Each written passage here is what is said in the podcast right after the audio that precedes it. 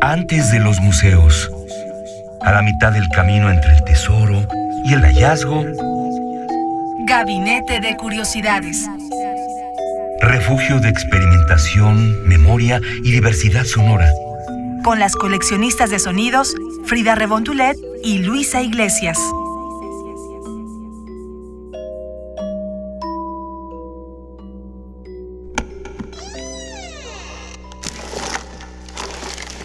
Experimentación sonora. Ultra il frenon de.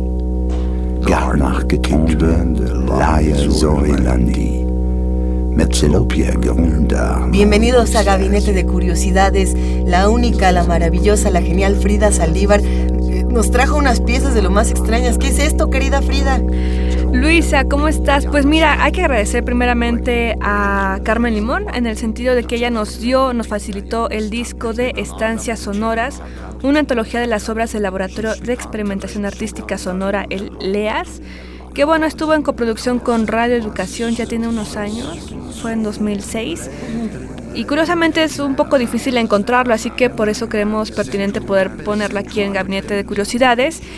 Y como tú lo mencionabas en otras ocasiones, en otros gabinetes, aquí en este programa, hemos dado espacio a la poesía sonora, ¿no? A la experimentación sonora, al retrato sonora, a muchas experimentaciones sonoras para, para generalizarlo, ¿no? Escucharemos unas piezas de este disco que principalmente es sobre poesía sonora y ya después escucharemos fotografías sonoras, Luisa. ¿Qué te parece? Pues vamos a escucharlo, me intriga, me, intri- me intriga y me gusta. Así que los invitamos a que escuchen primero qué es la poesía sonora.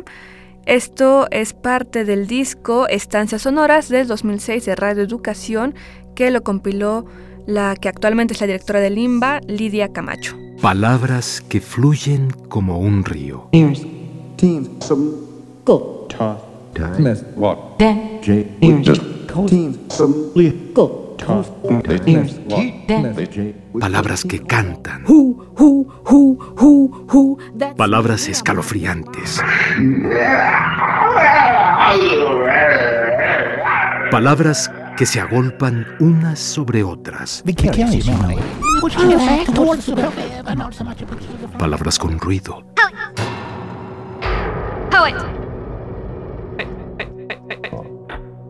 Palabras que son música.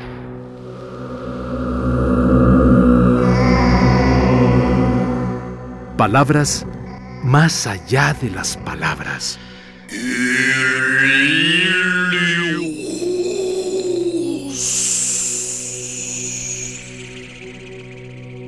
Palabras sin palabras.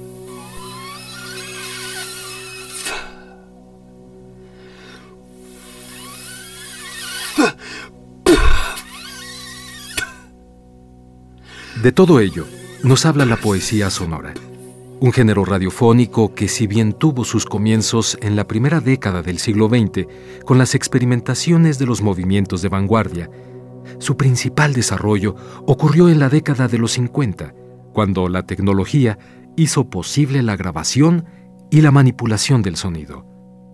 El término fue acuñado por uno de los grandes creadores de este género, Henri Chopin, cuya influencia se deja sentir a escala mundial.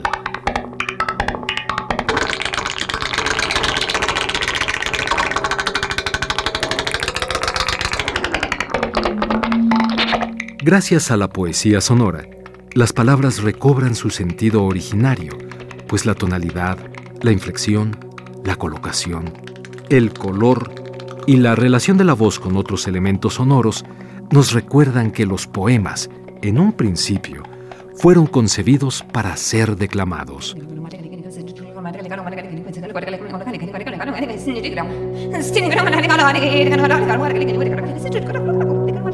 Actualmente, el universo de la poesía sonora tiene su propia especificidad y se aleja, en alguna medida, de la poesía tradicional, a la que resignifica en múltiples formas.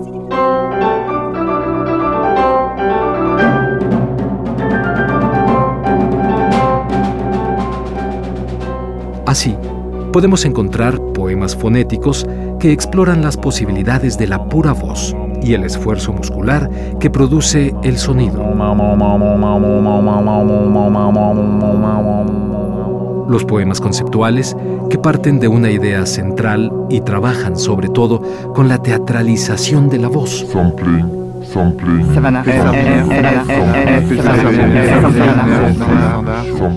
Y los poemas tecno, que aprovechan las posibilidades de la tecnología, así como de los nuevos medios como la computadora e Internet, para convertir la palabra, la música y los ruidos en expresión artística, cuya transformación no depende ya de un solo autor, sino de todos los que están en posibilidad de recibir una pieza original o manipulan el poema a través de la red.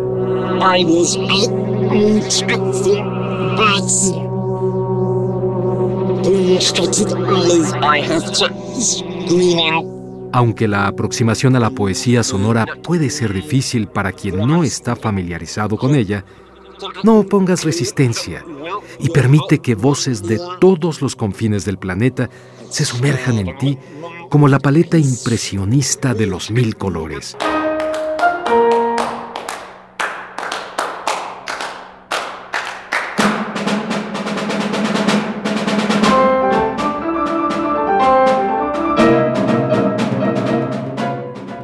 Basta con que te dejes seducir con la fuerza expresiva de la poesía sonora.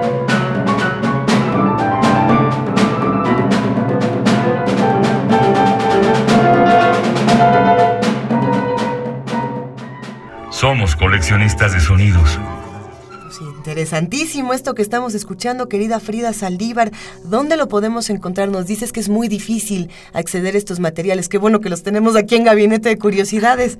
Así es, pueden consultar la página de www.radioeducacion.edu.mx y solicitar información o escribirnos también a nuestras redes sociales en radionam, arroba radionam, o en Twitter también nos encuentran como arroba Radio UNAM. Recuerden el hashtag Gabinete de Curiosidades y pueden pedir más información sobre este disco. Luisa, ¿qué te parece si escuchamos el soneto multilingüe? Es muy cortita esta pieza, pero también es parte de la poesía sonora que se compiló para este álbum en 2006.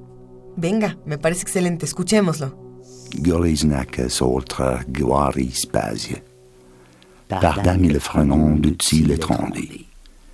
Garnach Trombe, Laie Zorilandi, Metzelopia Grunda Mordilistasie, Metzelana und Guilalistasie, Spiritualna Akademii Oficialondia grupinia Jana Standit, recundo exular matri Oficialondia grupinia Jana Standit, petunada mortina catronuria catronuri, suspitante rettorolla durinella durinella, calendia stessa,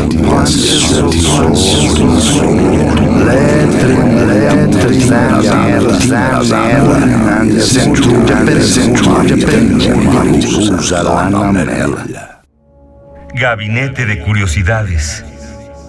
Frida, estos audios tienen eh, características muy peculiares. Yo creo que todos los que estamos coleccionando sonidos por aquí andamos fascinados con tanta, con tanta sonoridad y con tanta poesía. Sí, este, este trabajo, este disco de, de, verdad que vale la pena porque compila a muchos artistas sonoros que fueron convocados para venir a México a experimentar. En el libro de este disco inicia con unas palabras Elida Camacho, con una postura sobre por qué la radio en México, la radio universitaria, la radio eh, comunitaria, la radio pública en general, sí. Actualmente no da espacios para la experimentación sonora, ya que desde que inició la radio en México, se le vio luego luego como un medio lucrativo, ¿no? De comerciales e información y no como un espacio para el arte, lo cual es muy importante porque Radio Educación este, apoyó a, que, a la creación del Laboratorio de Experimentación Artística Sonora junto con Lidia Camacho. Y bueno, en Radio UNAM también existió la Bienal de Escultura Imaginaria, de Arte Sonoro, lo cual actualmente en la radio creo que está teniendo un poco un, vacío. Sí, sin duda, pero también es interesante pensar en qué tipo de herramientas tenemos que diseñar para el futuro. Tenemos enfrente, y, no nos ponemos muy políticos aquí, pero pues sí es pertinente decirlo, tenemos una ley de telecomunicaciones que nos tiene en ciertos espacios, en ciertas restricciones, y no generamos herramientas transgresoras desde los mismos medios. Eh, la experimentación sonora tenía esa función de transgredir a, la radio como un medio comercial, como un medio eh, 100% informativo, 100% de, de, de voces que hablan y no, no discuten. Y digamos que los audios también discuten y a veces discuten mejor que muchas voces. Justamente, y por ejemplo es impresionante que actualmente la radio, este, la radio educativa de Suecia, lo de muchas estaciones europeas se preocupan por la experimentación sonora, pagan a compositores para que puedan hacer piezas inéditas, obviamente, y después presentarlas al mundo y también en sus radios, ¿no? Lo cual actualmente, como lo mencionábamos, en México no está pasando tanto. Y bueno, no digamos que no pasa, porque sí, sí hay espacios. Lo que pasa es que cada vez son menos. Son menos. Y bueno, afortunadamente en Radio UNAM no está cerrado por completo la puerta, pero nuestra sala Julián Carrillo tiene, ha tenido oportunidad de usarse para estos ejercicios, por ejemplo, con Emiliano López Rascón, claramente, Luisa. Y también próximamente, en junio, estarán unos artistas sonoros que van a venir aquí a presentar sus obras en 5.1 dedicado a los 80 años de Radio UNAM. Entonces creemos que está haciendo buen camino nuevamente eh, Radio Universidad para abrir a los artistas sonoros. Por supuesto, ¿podemos escuchar otra propuesta? Escuchemos la tercera poesía sonora. Aquí en Gabinete de Curiosidades del disco Estancias Sonoras. Esto se llama, a ver si lo digo muy bien, Estratofonía, la voz música de Demetrio Stratos. Es un fragmento, así que escuchémoslo.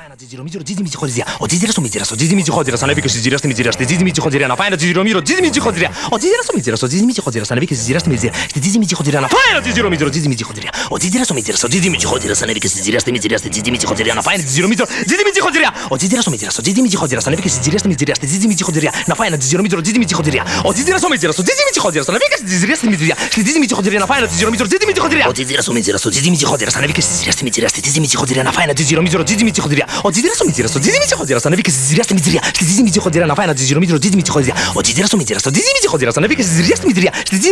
ένα. Ο ο ο Ο ο ο Ο ο ο. Na fajna dziedziromidro dziedzimici chodziria, o dziedzira somedzira, so dziedzimici chodziria, so nawika dziedzira stimidziria, sti dziedzimici chodziria, na fajna dziedziromidro dziedzimici chodziria, o dziedzira somedzira, so dziedzimici chodziria, so nawika dziedzira stimidziria, sti dziedzimici chodziria, na fajna dziedziromidro dziedzimici chodziria, mia papia, ma pia papia, ma papia, ma pia papia, mia papia, ma pia papia, ma papia, ma pia papia, mia papia, ma pia papia, mia papia, ma pia papia, mia papia, ma pia papia. ¿Qué, ¿Qué acabamos de escuchar, querida Frida? Escuchamos la música de Demetrio Stratos, donde vemos cómo hacer juego de voces, precisamente con música, con música electroacústica, también con grabaciones de campo, o sea, grabaciones reales de sonidos, no producidas mediante un objeto eléctrico, pero hace esta combinación precisamente. Entonces sí vale la pena reescucharlo aquí en, en este programa y si tienen la oportunidad de conseguir el disco mucho mejor, porque tiene muchas más piezas, tiene postales sonoras, tiene fotografías sonoras, que cerraremos con una de ellas, eh, paisaje sonoro, que también hemos tenido aquí Así en es. Gabinete de Curiosidades, y radioartes también, ¿no? Así que hay muchas formas de experimentar con los sonidos. Los invitamos nuevamente a que nos envíen sus experimentos sonoros.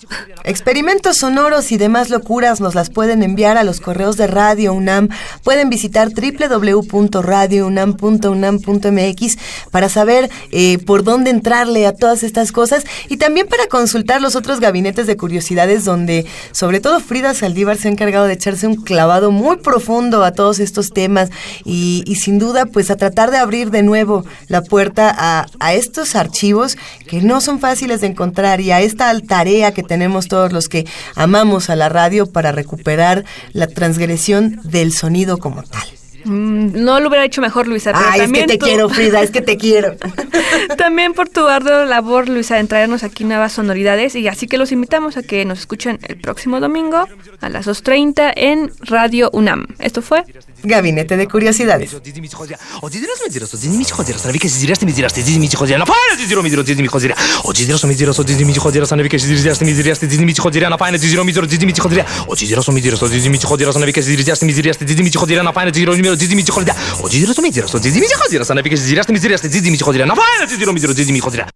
Gabinete de Curiosidades. Refugio de experimentación, memoria y diversidad sonora. Dispara tu curiosidad en la próxima emisión.